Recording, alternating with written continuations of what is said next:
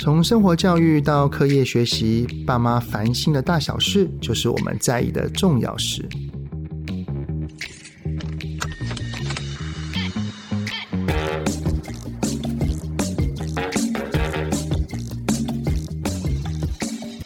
欢迎收听《亲子天下》的节目《爸妈烦什么》，我是主持人、亲职教育讲师魏玮志泽爸。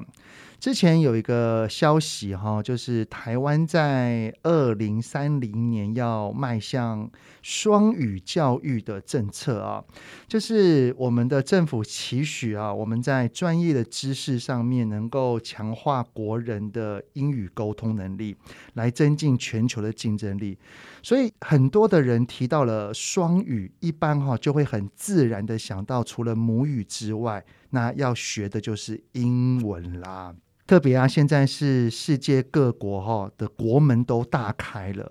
无论是我们在台湾遇到很多的外国人，或者是我们要出国，我相信都会有很多用到英文的时刻。不过，身为成人的我们，因为工作的需求，因为生活的需求，可能会知道英文的重要性，但是孩子他不一定知道啊。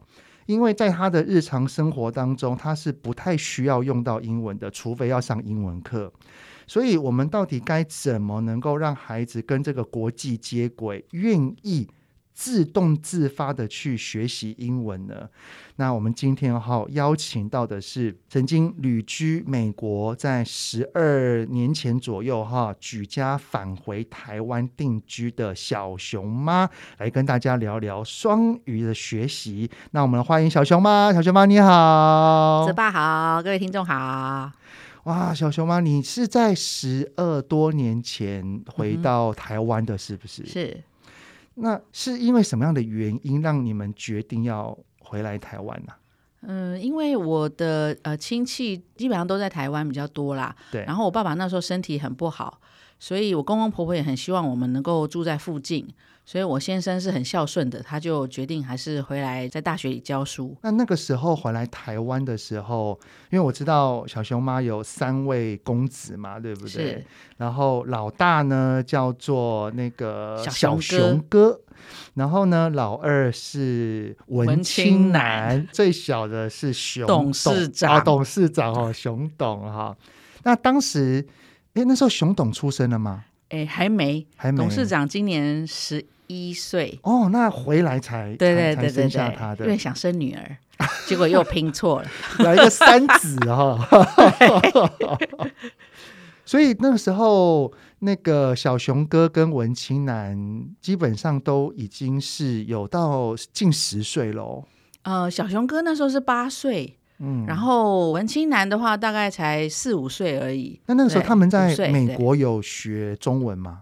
有，我们在家都是讲中文的。哦，就是单纯的生活口语这样子。是，然后，但是他在从小到他八岁，基本上都是碰到国外的，对美国的教育。对，那回来之后，他们有什么不适应吗？回来啊。对，很不适应，很不适应啊、哦！中文太难了。对啊，那时候八岁要上小二、小三，哇，他写那么多国字，应该很痛苦哦。呃，对，就是中文其实跟英文是不同系统啦。是是是，中文是那种比较属于图像系统，英文是拼音系统，拼字的。所以英文只要学二十四个字母，然后左拼右拼就好了。对。可是中文就是一个字就是一个图。对。所以他学起来是蛮吃力的。对呀、啊，连我儿子女儿现在要写甲本乙本都叫苦连天呐、啊，何况是一个已经习惯美式教育写英文的，回来台湾要面对这一切，嗯，很辛苦，对，嗯、还好，慢慢慢有有跟上了，对。只是语文这个东西就是需要环境哎，是。像我有朋友在美国，孩子在日常都是用英文之外，家里讲中文，还会特别在假日的时候让他们去上中文学校。但是听我同学说了，他的小孩上了高年级，就是我们大概十岁之后，嗯，他们就不太愿意，他完全不讲。也不去学了，然后我的同学跟他讲中文，他回英文，回英文，对，因为环境嘛。是。那小熊哥那个时候还有文青男啊，他面对回来之后的环境都是中文，嗯、那他的英文你是怎么让他继续维持的？英文这部分的话，其实我们是都没有去补习班，因为其实我们家的做法是把去补英文的时间和金钱省下来，然后去学学校的课后活动，嗯，譬如说去打球啊，去拉琴啊，学魔术啊，我觉得就是比较让学校上学比较有趣。对。对，那所以英文部分我们是在在家里面自己就是自学，那自学的方式其实我都有。出书哈，就是小熊妈那个亲子学英语的私房工具，工具。哎，还有那个小熊妈的英语绘本一零一。其实我们那时候一开始也就是在家里继续念英语绘本，然后接下来就进步到就是桥梁书 （Bridging Book），然后接下来再让他们去念 Chapter Book。嗯，对，所以其实大部分的英文我们就是在小学到国中，其实到高中我们都没有补习，全部都是在家里学，都没有，都没有。好，因为其实刚刚那个小熊妈也已经点出，今天我们会邀请小熊妈的另外一个原因哈，就是小熊妈在亲子天下这边曾经出过这一个好书，就是《亲子学英语私房工具一零一 Plus》。是，然后这一本是之前出的，但是为什么现在又再次的要来跟大家推荐呢？是因为这本卖的真的很好，而且。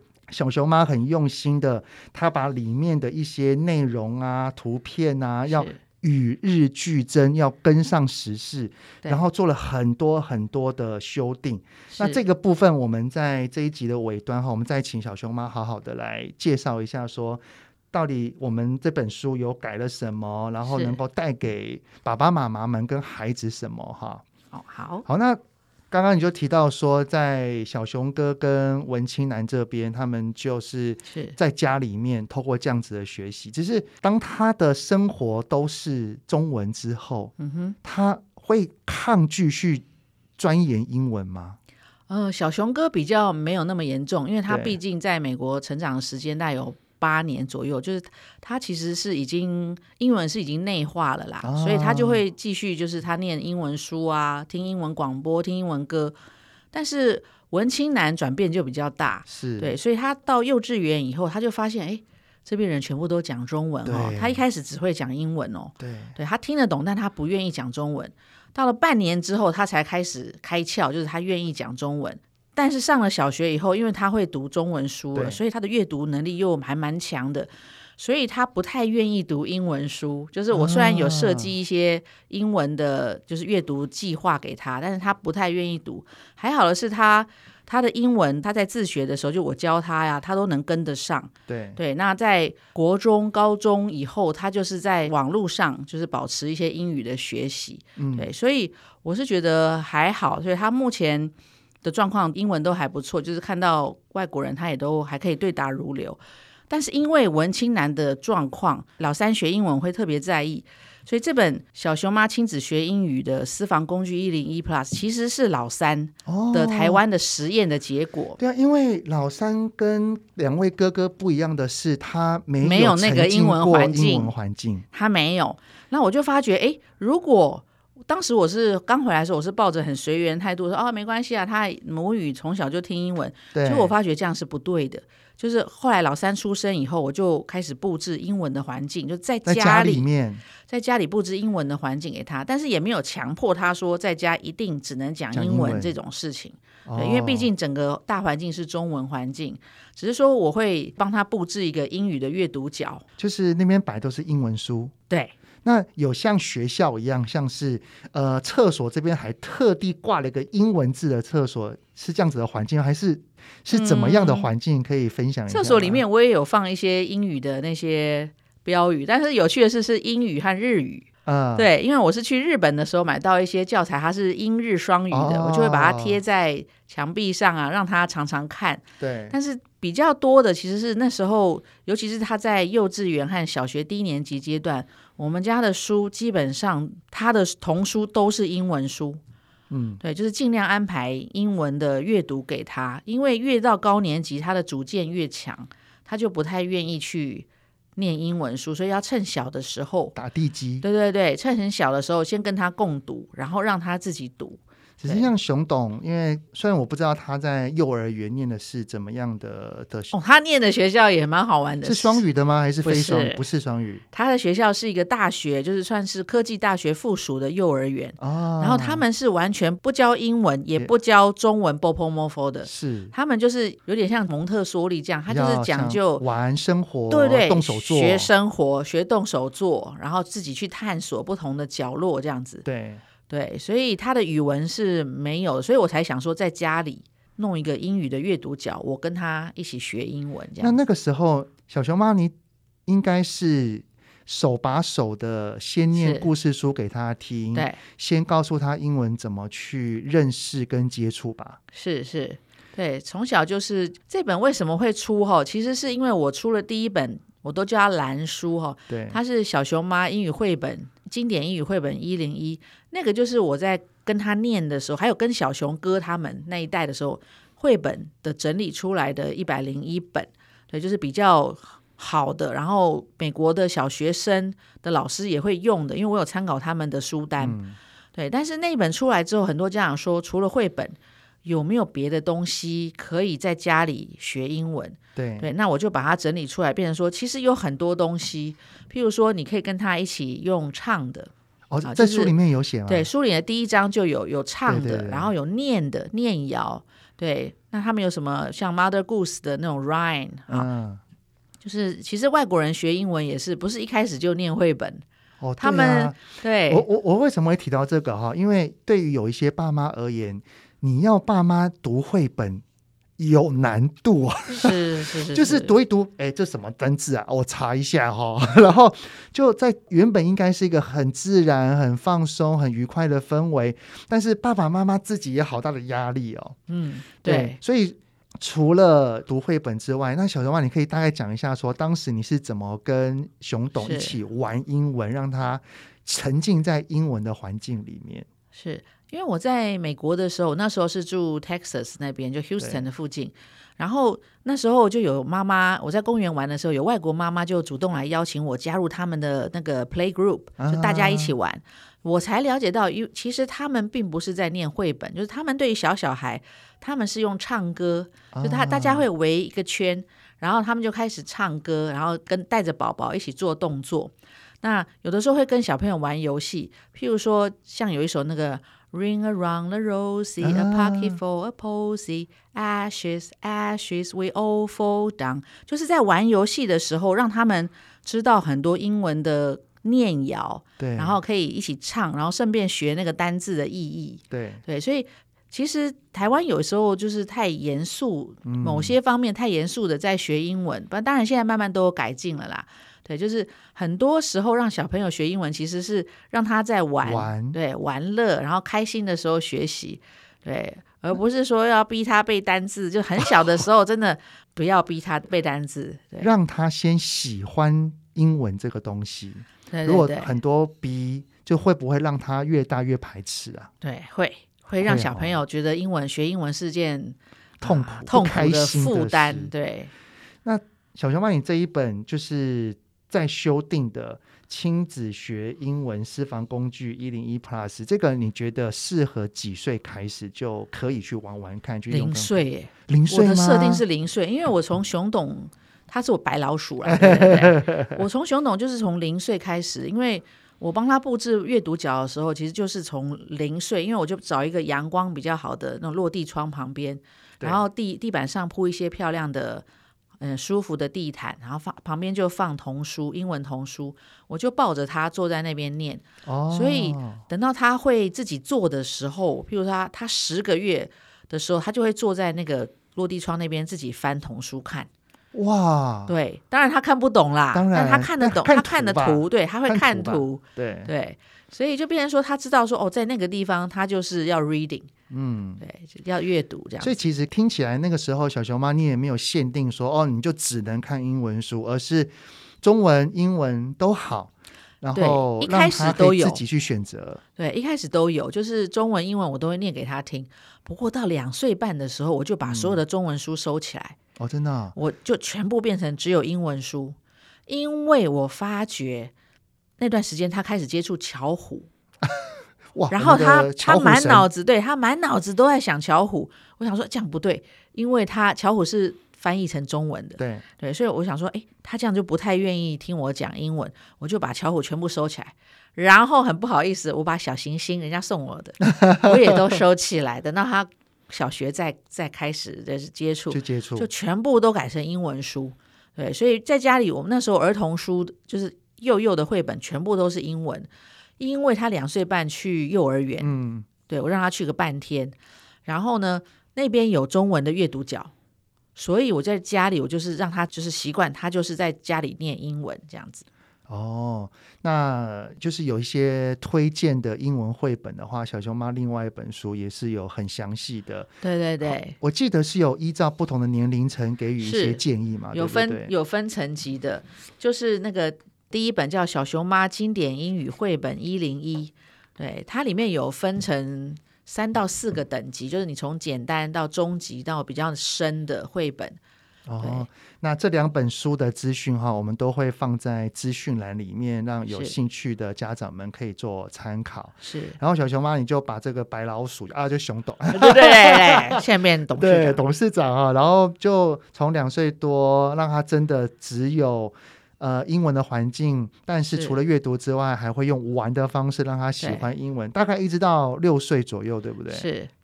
然后呢，到了小学学之后呢，因为小学之后他的人际关系，他的学中文的比例一定更高啦。嗯、对，突飞猛进。那是怎么让他维持这一个双语的学习？哎，他他现在几岁啊？他现在十一岁，五年级了。哦，他快跟我一样高了。哇！我记得上次看到他好小哦。对，真的。那这五年来，你是怎么让他维持这个双语的并行呢？呃，这个倒是有一个比较好的东西，就是。当然，我自己跟他一起共读是有保持下去的哈、嗯。就是说，虽然他已经会识字了，那他自己英语阅读也可以上手，但是我还是会跟他一起共读，对，因为算是有点呃亲子交流的时间。嗯，好，我会常常去找比较适合他年纪的英语书，比如说像图书馆啊，或者是网络上的敦煌书店都可以去找。有对，然后就是定期一个一天至少要共读个十分钟以上。那另外一个就是，我发觉有一个很好，就是因为大家都说古人说易子而教，对，孩子越大，你要自己教他，他那个尤其是男生啦，他的那个抗拒心态会越来越强。还好就是我有找线上的英语，我我个人用的是那个叫 Native Camp 哈，他他的英语系统它是日本建制的，他他但是他有蛮多全世界各国的老师。就是可以去挑选，然后它是有教材呢，还是单纯？它有教材在上面，哦，然后我就是让他练 conversation 为主，就是会话这方面，我是让他就是用网络上的学习，因为他不愿意跟我对话，他觉得我是妈妈，对，没有外国人的感觉，对，所以他通常会选一些像东欧的老师哦，对，东欧老师，第一个他的价格没有像英国、美国老师那么贵，就是你还是要除了月费，你还是要付一点基本的那个预约的费用，对，那。选东欧的老师或菲律宾的老师也还不错。部分那其他的时间，我会有一些像这个一零一里面有一些文法，嗯、还有阅读的教材，啊、还是我教。我女儿啊，有一天有一次我也跟她聊过，哎，你要不要？因为我我女儿对于语文也是很感兴趣，她会主动去找他们学校的外师聊天聊英文，哦、很好哎。对，然后她自己，因为她很喜欢哈利波特，对对，她自己。有了动机，他想要去翻英文版的原文的《哈利波特》，我我都觉得很棒。然后有一天我就问他聊，他想说：“哎，那你既然你对英文有兴趣，你要不要到线上，我帮你找，就是看看有没有适合的外国老师来，能够跟你一些对话就好，聊聊天。”是。然后我女儿很可爱，她就说：“哦，真的吗？那我要找日本人。”我就说，真的吗？为什么？我说你为什么不找美国，不找欧洲，对对对，你要找日本？他说，因为我觉得好像日本人的英文比我们 更不好，敢讲，所以我比较有自信。哦，但是日本人英文强的也很强，欸，我就说你，你想太多，因为他把他那个印象哈是在于我们去日本那个旅游。是碰到那一些，例如说卖东西的一般的日本人，英文是不太好的。我就说想太多了你，你不过我我女儿啊，我那我就问她讲说，那你都敢去跟外师讲，你为什么还要特地找一个日本人？然后就是觉得哦，我的英文说不定比你好，比较有自信。我女儿就讲了一句话，她说：“因为我担心，如果我对真正的像不认识的美国人、欧洲人，我担心会讲错。”哦，我就发现到其实。担心讲错这件事情是我们台湾人的通病哎，对，因为我们的社会是比较不允许小孩子犯错的，嗯，对，美国像欧美社会，他们比较鼓励小孩子就是有犯错的权利，但是我们这边其实我们和日本比较像，就是我们亚洲的小孩多半比较拘束，对，因为我们从小就被教的你不可以做这个，不可以做那个，那错了马上会指正，而没有鼓励哦，对，因为其实有些。在台湾的外国人好像都在节目上面讲过这类的话，例如说，我们去问一个外国人说：“啊，你会讲中文吗？Can you speak Chinese？” 然后他说：“哦，Yes，当然我会。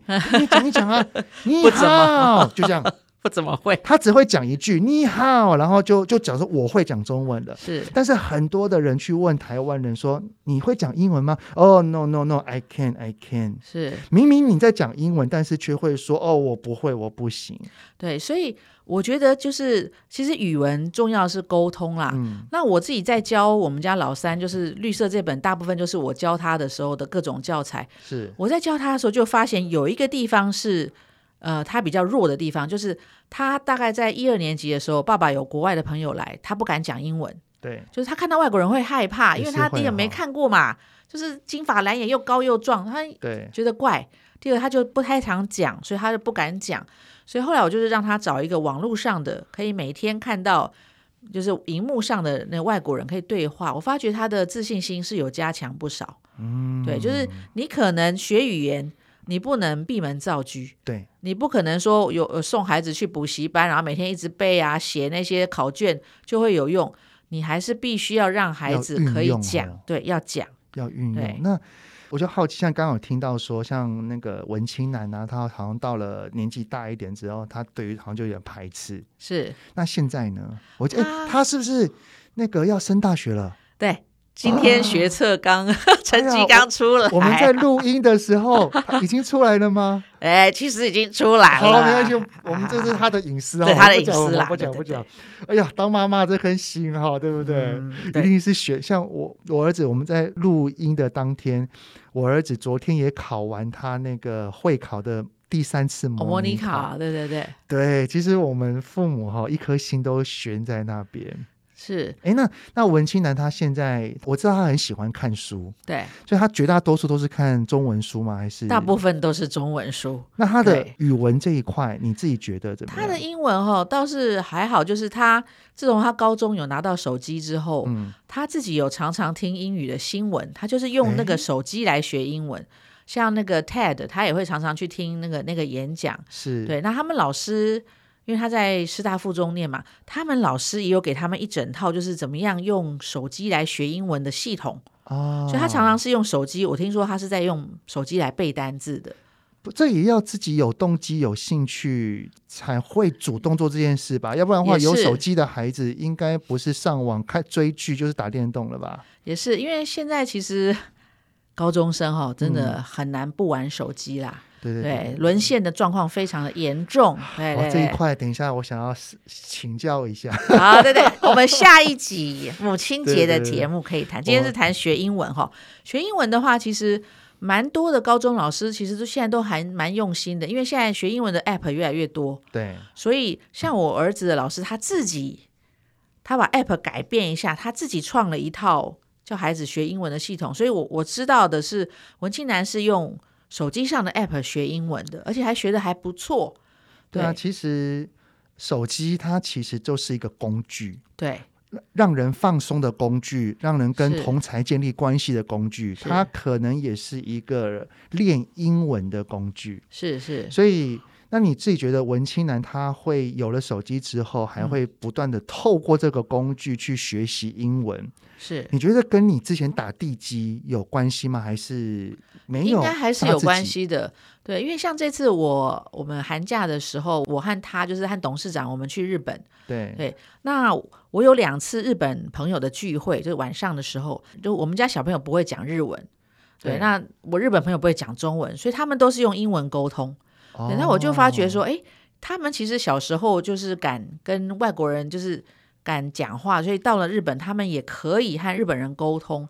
还有，我觉得学英文有一个很好的地方，就是你去世界，你真的可以尽情探索。因为我举例来说，这次我们去日本去那个台场的科学未来馆，嗯，那未来馆其实老二他小的时候去过，可是他印象不深，他那时候没有怎么在看。那老三是从来没去过，因为他那时候没出生，对，对很兴奋。对，老三去了以后，发觉我发觉我本来担心说。他在里面看不懂日文解说，可是蔚蓝馆它是双语解说，嗯，甚至看那个天幕的影片的时候，虽然主音道是日文，可是他有给我们耳机啊，可以听英文，英文的。对，所以我发觉，哎，那个老三董事长他听得很认真，对，因为他他能了解用英文，他可以看得懂。对，反正是我们那个老二考生，他太累，他睡着。对，所以呢，我觉得，哎，其实学好英文重要，很一个很棒的，就是你去出国的时候，嗯、就算语文不是很通当地的，但是你用英文还是可以沟通。真的，这样听下来哈，你非常重视孩子对于语文的学，特别是英文的学习。那是你觉得对你而言，双语啊，它带给孩子的是什么？就是给他一个更广阔的世界，嗯，对，因为毕竟我们我们台湾常常被被人家批评说我们是岛国小民，对。那我从美国回来以后，我发觉的确我们的很多电台、电视新闻播报的东西都太太局限在 local，什么车祸啊，谁打谁啊，邻居吵架、情杀，打开新闻看到就这些，我觉得很神奇的是。这个世界其实很大，对，我们应该让让孩子有更好的眼界，而不是每天都在讨论说哦，哪里容易出出车祸，哪里有排队美食。当然这些都是民生要知道的，小生活啦，对啊，对，只是说你的眼界如何开阔。除了这一些生活的事情之外，有没有更多的东西？能够带给孩子，那学英文，不管是走出去，那跟人交流，或者是在台湾自己这边，你要看世界的新闻或消息，对，语文它就是一个很重要、很重要的工具。只是在现在啊，像我儿子现在也是国九生，嗯，我就好奇一件事情，因为我儿子考试的缘故，我开始了解到现在一零八课纲面对考题。它是大量的阅读题，真的好多哦，超级大量哦。对，然后中间还有十五分钟要听力，你等于是其他的一题的时间，搞不好一分钟都不到，你就要把它写完了。我今天来的路上，我就在想，我要告诉你这件事情。怎么样？文清男好几次跟我讲，他在考大学学测的模拟考的时候。他的英文假设六十分钟，他们要写一百二十题到一百三十题的题目，哇！所以你看题目的时间根本连一分钟都不到，而且那个题量超级大，就是你要看一整个大文章哦，英文的哦，对。然后你要开始，你题目作答时间根本连时间真的很短。所以以文青男而言，他是吃力的，还是游刃有余，还是怎么样？我觉得他跟我讲的时候，他觉得。他有点到最后都又有要快用猜的，因为题目量太大了，连文青男都都有点小小的来不及写耶。对，所以我觉得这个，因为你说阅读素养哈，素养我这个东西我我可以认同啦，就是因为阅读长的文本是未来需要的，是只是说时间真的有限，题目量又这么大，英文和国文。好，不要说英文、国文了。其实这一次的社会和自然，它的那个考卷好像十几张哎，对、嗯，就是你光写就一叠哦。你要那个速读哦，我都说考速读啦。对，就是你的阅读能力要非常的强。对，你真的要会速读，不然你真的写不完，真的写不完。因为我我儿子现在是国九，然后刚刚小熊妈所描述的是高三，高三考大学的的的这个状况，感觉上哈，就是国中要考高中的这一些考试，到了高中考大学，它又再进化了，就像神奇宝贝会进化哦，哇，它是没有考题范围的，英文没有范围，国文也没有范围，你就是一片知识大海。对，所以你真的必须要多元的阅读。嗯，那你现在从文青人这边知道了目前它的趋势跟走向，我我们也不知道会不会不会修正啊。是。那假设你要回过头来放在董事长身上，对，你会精进他哪一部分，让他来应应一零八课纲的国中跟高中？你是指光英文部分吗？对，就讲英文嘛。讲英文好了，今天重点是英文嘛？对，英文的写作，嗯，还有英文的阅读。对，就是说英文的写作和英文阅读要从小让他养成读英文书的习惯。嗯，这就为什么我会出哈小熊妈自学英语有第三本，其实是紫紫色的，我都叫它紫书。它讲的就是阅读，因为我们太多小朋友就是都冲去补习班，对，然后没有让他们去自己读英文小说，但是未来。这个考大学，甚至我觉得考高中啦，嗯、那个题量很大。是，其实你应该要多从英文阅读下手，嗯，而不是光补说考试的技巧。对，因为老实说，我觉得技巧这种东西，你当然基本技巧要会有，当然，当然，但是其实真正的素养是你有常常的大量阅读，嗯、不管中文或英文都一样。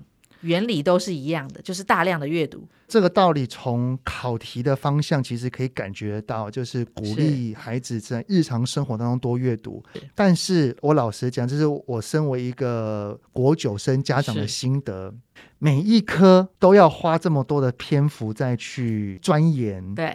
然后学校它又没有。规定或者是要求孩子要怎么去阅读，是，所以非常吃孩子在日常生活当中的习惯。对，对啊，所以如果今天有听到这一集的哈，我们的孩子还年幼，或者是已经有一定的岁数了，我觉得都没有关系。今天小熊妈她在亲子天下这边有一本就是。畅销修订版的小熊妈亲子学英文私房工具一零一 Plus。对，如果孩子还年幼，可以从现在开始打地基，是，然后把他越打越深，让他喜欢英文，是，是，然后培养他的英文习惯。我相信到了小学，甚至我们刚刚所讲的国中、高中，对，有了这个地基，他到那个时候，他可能不一定会绝对很顺利，但是他。相信会游刃有余，对，会比较能够入门，会比较快。嗯，因为我觉得大家一定要趁小朋友在小学之前，对，把中文阅读和英文阅读的习惯建立起来。因为孩子上了国高中以后，他们阅读会越来越少，时间很少，对，时间太少，因为参考书太多了，嗯、太多了，对，光是写题目就来不及了。是是。对，那最后我们再花一点点的时间哈，再请小熊妈来大概来讲述一下这一本书哦，好，我们修订了什么地方，然后新增了什么，然后能够带给亲子些什么东西？对，因为这本书其实它有分成七个部分，嗯、第一个部分讲的是是我刚刚说的那个手指谣和念谣，就是呃 rhyme nursery rhyme 哈，那第二个就是用唱歌来学英语，对，那就是有放了很多网络上比较。呃，美国小孩会常常学的英语歌曲。第三个是放一些网络可以看得到的英文影片，当然是比较适合小孩子的影片。所以你不见得一定要有电视，你只要有网络，你可以。